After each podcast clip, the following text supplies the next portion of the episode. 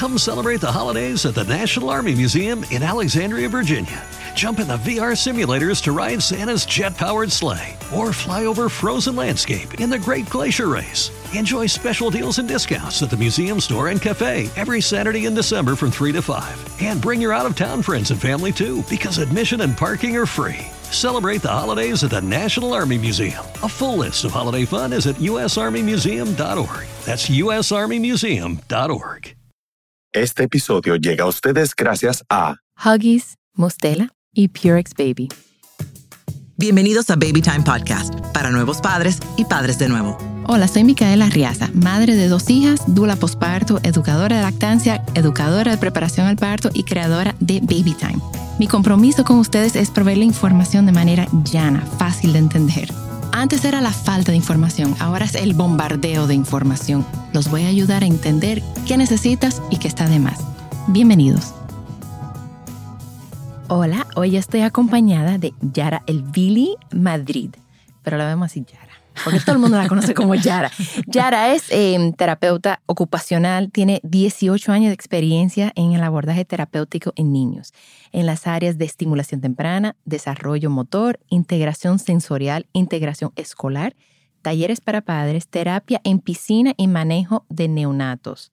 Tú sabes, bienvenida Yara. Gracias, gracias. Yara, yo tengo más de 15 años trabajando con, con madres y padres y de verdad que yo hasta que te conocí no entendía cuál era la función de la terapeuta ocupacional. Sí. Bueno, realmente ni siquiera fue cuando te conocí, fue en un curso que estaba tomando sobre el sueño del bebé y tocaba, tocaron el tema del, del suaro, también Ok. conocido como tabaquito, burrito, tamalito, pequeñito. Es cuando envolvemos a los bebés. Al bebé.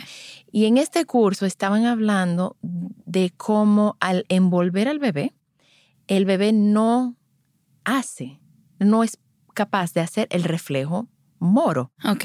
que el reflejo moro es el reflejo de espanto, eh, que es un reflejo primitivo. Ujú. Y obviamente cuando yo escuché eso, yo hice unos cortocircuitos porque por 15 años yo lo he estado usando, Usando. con mis hijas, eh, incentivando, Recomendando. recomendando, Ujú. pero es como uno de los principales, una de las principales herramientas para nuevos padres.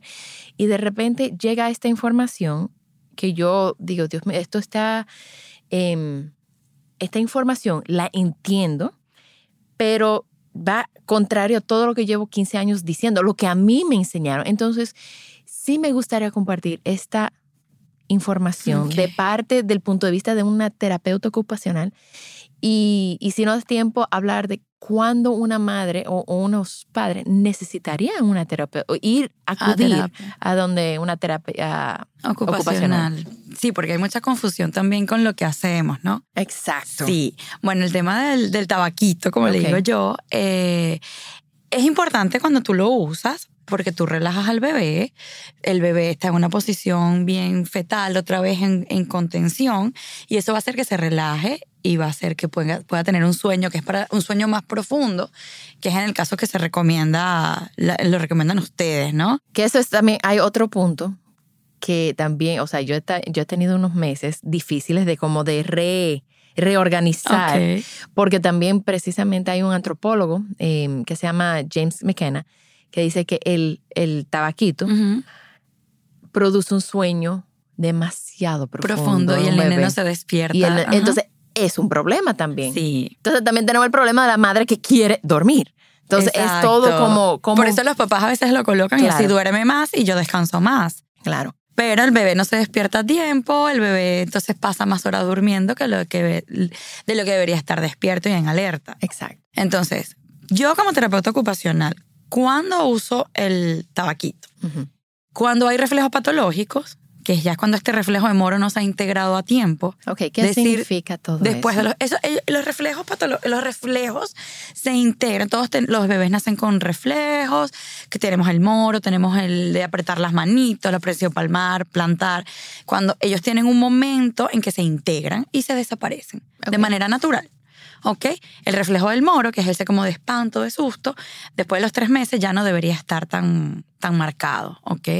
A la diferencia cuando están bien chiquititos que a cada rato tú lo ves presente. Ajá. Entonces, si pasan estos tres, cuatro meses y ese reflejo sigue muy persistente, nosotros usamos el tabaquito para inhibir el reflejo y que el bebé no esté tanto tiempo, también en la posición de porque tú, tú te asustas y quedas en esta posición. Entonces llevas los bracitos O sea, a la la línea posición de la- media, de los bracitos de candelabro, ajá, con los bracitos afuera. Candelabro, Llevas los bracitos a línea media, haces contención, te relajas y el reflejo debería mejorar y debería ir desapareciendo. Pero cuando este reflejo sigue muy marcado, aquí ya no hay tabaquito, aquí tenemos que ir a una consulta con un neuropediatra. ¿Ok? Si pasa mucho tiempo, porque ya no se convierte, ya no es un reflejo, sino que está patológico, ya el reflejo debería estar integrado. Ok, y es posible que ese reflejo, aunque desaparezca. Se integra, no, se desaparece. no se, no, ok. Sí, pero vamos a decir un niño que ese, esa, el reflejo, vamos a decir que usaron el tabaquito. ¿verdad? El suaro.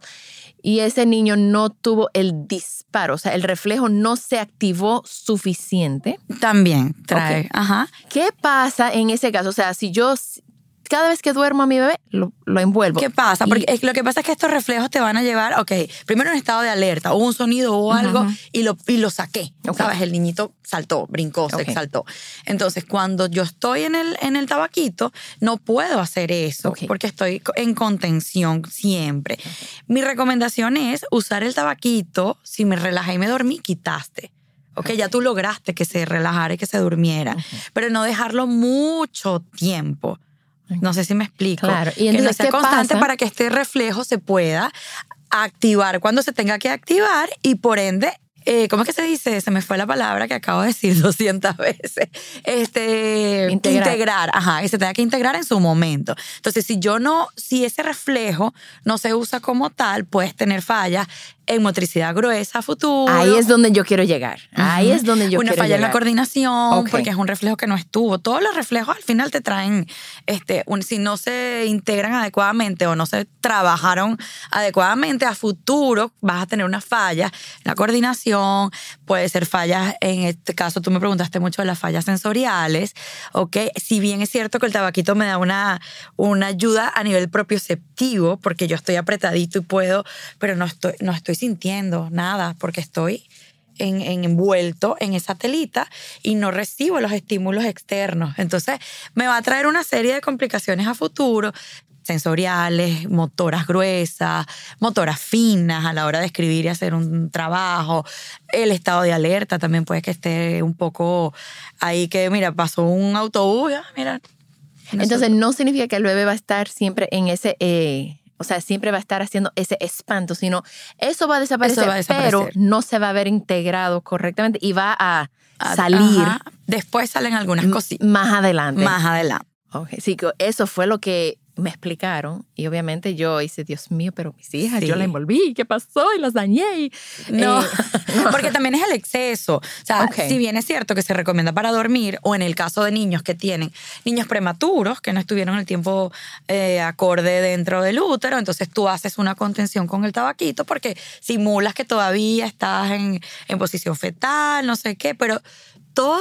eh, dosificado. No podemos estar todo el día en el tabaquito. Si el niño tiene un tono muscular alto, tú lo puedes colocar para relajar. ¿Y cómo una madre, o, cómo sabrían si tiene un tono muscular alto? Cuando los bebés Porque es, son- es primeriza, entonces no tiene, No sabe. quizás no tiene experiencia con otro bebé y no puede, No ¿Cómo ella identificaría un son, tono es- muscular? son estos bebés que son un poquito más duritos, ¿ok? A la hora de tú moverlo, los bracitos no ceden tan fácilmente. Siempre tengo las manitos en puño, bien, pero O sea, bien, bien en nunca se puño. relaja. No se relaja. Lo- por lo general, las piernitas están en extensión. Cuando los bebés tienen un patrón flexor, ellos van a estar en extensión. O sea, que ellos se ponen como en posición, eh, recogen las piernitas y están como en posición maquito. Exacto, los bebés siempre están ahí y después ya van creciendo y, Y van soltando. ah, exacto, los bebés cuando tienen el tono un poco elevado, entonces tengo las piernas en extensión y la punta del pie a veces casi siempre hacia, Ok. hacia abajo. Tú dices, bueno, quiero cambiarle el pañal al bebé y se pone muy duro, no le puedo doblar las piernitas, no lo puedo manejar. O sea, Ahí- eso sería una señal de eso alerta. sería una señal de alerta. No, no necesariamente, wow, mira qué fuertecito está mi Exacto. bebé. Ok. Y por eso se recomienda no parar a los bebés antes del tiempo que le corresponda, porque si tú lo paras, entonces ahí tú estás también estimulando otro reflejo, que es el de punta de pie, y tú, ay, mira qué fuerza tiene, y el bebé haciendo una punta porque el reflejo en vez de desaparecer se lo estamos estimulando. Ya. El tema de los reflejos es bien grande. Sí, sí, sí, sí, sí. Mira, y entonces en el tema sensorial, eh, si una madre, ¿qué ella podría o, o que, que ella podría identificar en sus hijos o en su hijo que a lo mejor por el sobreuso del tabaquito o a lo mejor por otras cosas, ella podría ir o necesitaría ir a una terapeuta ocupacional? Porque en mi experiencia, los pediatras no refieren No, aquí no. entonces, en, en República Dominicana, o sea, como que el, Sí, el pediatra difícil. o no refiere o porque desconoce o... Entonces, las madres, yo me imagino que son las que llegan a ti. Sí, muchas veces llegan por iniciativa propia. Eh, Ok. Estoy viendo que algo no está bien. Me metí en internet, ¿sabes? Tenemos tan Sí, doctor- internet sí, que, doctor Google. que por un lado es bueno y por otro no, porque hay mucha desinformación también. Entonces, mira, yo me metí, vi esto, o muchas también van a un neurólogo y el neurólogo puede que... Yo siento que aquí ya, ya se está conociendo más el tema del terapeuta ocupacional y ya están refiriendo más. Pero como tú dices, no refiere el pediatra, refiere o un neurólogo o un, quizás alguien que estudió afuera, un especialista que haya estudiado afuera, que sí conoce el trabajo que realizamos. Entonces, ¿qué, qué señales pueden haber a nivel sensorial? Este, yo siento que de mucho uso, esto es una opinión personal, de quizás del exceso de uso del tabaquito, puedes tener esta falta de estímulos táctiles, ¿ok? La temperatura. Nosotros estamos rodeados de estímulos todo el día, tantos de táctiles, visuales, propioceptivos, que son de movimiento, eh, vestibulares, que es movimiento, perdón. Entonces, si yo estoy mucho rato ¿Y allá los adentro, propioceptivos son de qué? los propioceptivos son estos, eh, como tú te ubicas, tus músculos saben dónde están, los movimientos que tengo que hacer. Entonces yo estoy ahí apretadito, quizás eso me da un poquito de, epa, yo me quiero mover y ahí tengo un estímulo propioceptivo, ¿ok? Estoy empujando, mis músculos hacen esas contracciones, pero de repente la parte táctil no la estoy sintiendo. Yo no estoy sintiendo si estoy en el piso, por ejemplo, que estoy en mi colchonetita y me tienen ahí o en una, en una cestita de estas, no estoy sintiendo el acolchadito, por ejemplo. O no estoy sintiendo cuando mamá me toca porque me está cargando con esto, no estoy sintiendo las manos. Si mamá tiene las manos frías, ¿sabes? La temperatura. Entonces quizás esa falta de estímulos táctiles, yo lo veo por ahí, me puede traer a futuro unas fallas sensoriales, quizás estos niños que no les gusta ensuciarse, estos niños que no, porque no recibí la información siempre. Entonces ahora, epa, ahora entro a un colegio que me van a poner a pintar con pintura. Pero tú nunca, pero el bebé nunca experimentó no lo eso. experimentó. Entonces ahora paso de repente estar mucho tiempo en ese tabaquito a recibir pum, un bombardeo de información que no lo sabes no lo sé procesar. Tengo una pregunta que va a ser una bomba. una bomba. Ok. El parto, Ajá. durante el parto, el bebé recibe ese estímulo Propioceptivo. propioceptivo Mm, Al salir. al salir. ¿Qué están viendo en los bebés que nacen por cesárea que no reciben ese estímulo? ¿Están viendo algo? ¿Están No. viendo, o sea, una generación, por ejemplo, aquí que, mira, aquí supuestamente eh, la cesárea es un 50% parto, 50% cesárea a nivel nacional. Eso es tomando en cuenta todas las maternidades. Pero a nivel privado es muchísimo más alto. O sea, debe andar por los 90 y pico altos. Yo conozco médicos que son 100% cesárea. Entonces, esos niños tienen que tener algo porque no están recibiendo. Pero no, no he recibido, o sea, hasta ahora no he visto, a mí no me llega, ojo, hablo de mi experiencia. Eh, una diferencia entre eh, un nene que haya nacido por parto vaginal y otro por cesárea, una diferencia ahí sensorial. Entre uno y otro hasta ahora no la he recibido. Pero si tú, que tú estás en la materia, has visto que últimamente hay un tipo de cesárea que es que abren y dejan que el bebé solito... Eso todavía no lo están haciendo aquí. Eso, Aquí eso no, lo hacen pero- en Venezuela, en Colombia, en Argentina, en Chile. Y es como simular esa salida por el canal. Entonces sí. se está haciendo mucho. En bueno, pero aquí va a llegar, aquí va a llegar.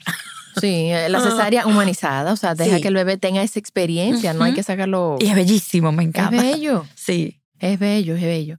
Ok, entonces sí es importante. Ok, ¿en qué momento? Porque hay madres que pueden estar escuchando eso y decir, pues déjame darle el estímulo a mi hijo.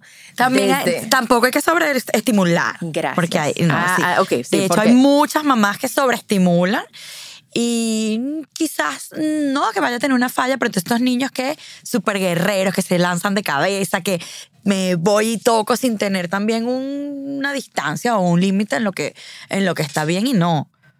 No sé si me expliqué, pero no, no sobreestimular. Los niños, mira, yo soy partidaria que si un bebé parto natural o cesárea a tiempo completo, sin complicaciones, todo perfecto. Con los estímulos que ya tienen en casa, y las mamás siempre compran su juguetico, su maraquita, su lucecita, su todo ese tipo de estímulos, es suficiente. Después de los dos meses, tres meses al piso, yo diría dos meses, colocar boca abajo, o sea, y ese tipo de estímulos con sus juegos y su cosa, suficiente. Aquí se usan mucho las clases de estimulación, grupales, las he visto mucho. Perfecto, una clase una vez a la semana, pero esa sobreestimulación que tú estás todo el día sobre el muchacho, porque hay cosas que se dan de manera natural, que tú no tienes que llevarlo. O sea, el bebé va, si tú lo pones en, el, que nosotros llamamos en el piso, pues, eh, con, en su tiempo, en su momento, él solito, él va a tener la necesidad de, yo quiero llegar a ese juguete que está allá, yo tengo que arrastrarme, yo tengo que dar la vuelta, yo tengo que llegar, y él lo va a lograr sin que nadie se lo enseñe. Pero si tú lo llevas y lo pones y lo pones, no es que sea malo, pero es que yo no le veo la necesidad. Si, si es un niño que todo va bien. Es una clase, por eso una vez a la semana tú estimulaste, resto de piso, sus jugueticos y sus cosas, perfecto. Pero una estimulación todo el día, yo no soy partidaria de eso.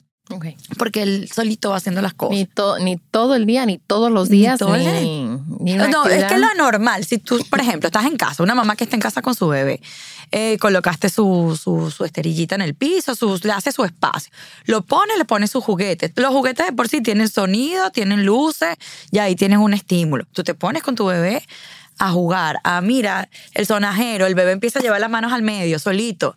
Ven, no, tú no tienes que llevarlo, llegué- de ahí cruceo, ay, mira, se volteó solito, wow solito se van dando las cosas, ¿me entiendes? O sea, que tú digas, vamos a hacer todos los días, dos horas, nos vamos a pasar todo el día encima del niño. No. Ahora, si tú ves que tu bebé, tú dices, mira, ay, yo estoy llegando ya a los seis meses y no se voltea. Ah, mira, ahí sí nos preocupamos. O mira, yo estoy viendo que la cabecita de mi bebé tenemos tanto tiempo y no. No la aguanta, No, la- no la- no la- no tiene un buen control y no mantiene el sedente, que a partir de los seis ellos ya mantienen la postura de, de sentarse. Ahí sí nos preocupamos. Ok. Y ahí sí nos ocupamos, ¿ok? Ahí sí no haríamos una estimulación, sino una intervención. Más allá, porque sí, mira, ya, sí, hay que poner, tiene seis meses, no se voltea, hay que ponerlo, hay que estimularlo para que logre esos hitos del desarrollo. Pero el bebé solito, con la estimulación que se da natural. O sea, tú ves a las mamás, las mamás cargan un bebé y ellas solitas Se está moviendo. se están moviendo. O sea, están recibiendo ahí el van estímulo vestibular. Sin que nadie se los diga, eso es algo natural. Eso es natural. Eso es natural. Y tú ves a la mamá, na, na, na, y se mueven. Y lo estoy apretandito. Cuando tú ves que el bebé está muy irritado, ¿qué hacen? Lo aprietan. Lo, eso es una contención que le están haciendo y el bebé se calma. O sea, no tienes que, yo siempre le digo a las mamás, no tienes que pasar todo el día encima, o estás con tu bebé y tienes que cuidarlo y estar con él, pero no tienes que estar todo el día, dale, mira, sube. No, porque las cositas se van dando solitas. O sea, está- estamos hablando de bebés en condiciones normales, a término, que todo va Bebés perfecto. sanos, bebés bebés sanos, que aquí no hay nada. Ahora, si tengo un bebé prematuro, epa, ahí sí hay que hacer un monitoreo, porque al estar prematuro, tú no sabes cómo se me va dando el desarrollo. Ahí hablamos de una edad corregida. No lo puedo ver como un bebé de un mes cuando nació de 30 semanas. Tienes que acomodar la edad para llevarlo entonces a la edad corregida. Y si mira, tiene seis meses y no hace tal cosa, no corregimos edad, no estamos en seis, estamos en cuatro. Por eso es que no logra las cosas de los seis, porque... Y después tú, ahí sí tú tienes que tener un, una intervención Ok. de un terapeuta. Pero en bebés sanos yo soy mira, libre. Eso sí, si necesitan ayuda y si necesitan qué juguetes usar, qué es lo que en el espacio, porque eso sí es importante. Mira, mi hermana subió un post, pues mis, mi- mis sobrinos tienen casi dos años, y mi hermana puso un, un story que decía, yo no sé para qué compro juguetes, porque agarraron las, eh, las toallas de papel. Ajá. Estaban en el paquete y los dos se sentaron arriba del paquete y empezaron a jugar, caballo, caballo. Hicieron su... Oh, Yo le dije, no, yo le voy a regalar una caja a cada uno. O sea, Sí. porque ellos ni, ni juguetes quieren, ellos quieren las cajas, las cosas. Y eso es súper importante porque tú lo estás dejando en lo que es la imaginación. Sí. Eso es súper importante. Pues yo le digo, papá, déjelo. Y a veces veo un pocotón de juguetes que yo, ¿por qué nada de esto es, es útil? Siempre le digo, usen juguetes útiles, compren cosas útiles. Mira, hasta la caja de los pañales. Es una Nosotros maravilla. hicimos una pared y ahí, a- apoyándose de la caja de los pañales, se iban parando, se ponían de Sí, rodillas, eso. de repente se paraban, de repente iban caminando, o sea, cru- cruising, no sé cómo Ajá. se dice en español. em, como- Lateral. Lateral, caminando lateral, agarrados de las De las cajas. de los pañales. Por eso les digo, o sea, a veces, por ejemplo, me está pasando con una amiga que, bueno, migró a Nueva York y además está sola la pobre y tiene una bebé, entonces cada rato, compro esto. Y le compro, y yo, no, no, eso no es necesario. Tú tienes los muebles de tu sala, él va a gatear hasta el mueble, se va a parar y va a andar de manera lateral apoyadito del mueble. No tienes que comprar y comprar y comprar cosas que al final llenas la casa de un juguetero que el muchacho ni usa. Porque es más interesante en el mueble que está el control del televisor, ¿sabes? Claro. Y que está comprando una mesita especial para que el niño se pare. O sea, no. Con los Steam, por eso digo, con las cosas que hay en la casa, sus juguetes, porque siempre se compran cosas que llamen la atención, pero va a llamar más la atención las llaves del papá que la maraquita que tiene las luces y que tiene todos los sonidos espectaculares. Entonces, no a gastar tanto, tanto en materiales que después, o juguetes que después no... Te llenas la casa de juguetes con luces, con un poco de cosas que al final no... Cosas más útiles me gustan a mí. Ok. De encaje, juegos de encaje, juegos. Eso sí es súper importante. ¿Cuáles son los juegos de Los juegos de meter, Ah, que de figuritas, de meter, de que tú El circulito, que el circulito, el, el triangulito, que el- tú ves que el bebé le da y le da y listo, no entra. O sea, epa, vamos a resolver, dale ahí hasta que entre. Eso, eso sí me encanta. Ok. Los de torrecita, de meter aritos, ese tipo de juegos, súper chévere. Buenísimo. ¿Y dónde la gente se puede comunicar contigo?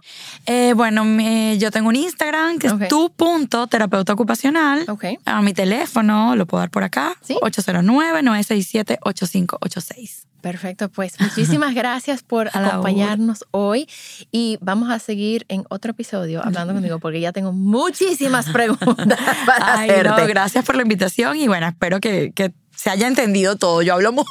No, no, no, yo creo que sí, definitivamente. Muchísimas gracias. De Yara. nada, mi amor. Bye. Estamos en las redes como arroba babytimerd y babytimerd.com. Estoy muy honrada poder compartir mi información y la de los expertos, que yo voy a tener expertos acompañándome en diferentes temas. O sea que nada, señores, muchísimas gracias. Baby Time Podcast es grabado en Pinktree Studio.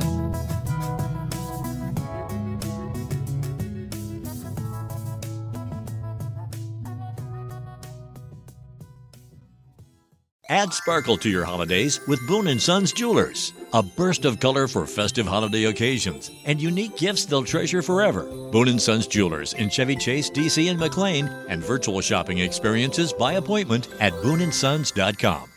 Looking for truly stunning jewelry this holiday season? Boone & Sons Jewelers is fully stocked with unique gifts they'll love in Chevy Chase, DC and McLean and virtual shopping experiences by appointment. Trusted by Washingtonians for over 70 years. BooneandSons.com.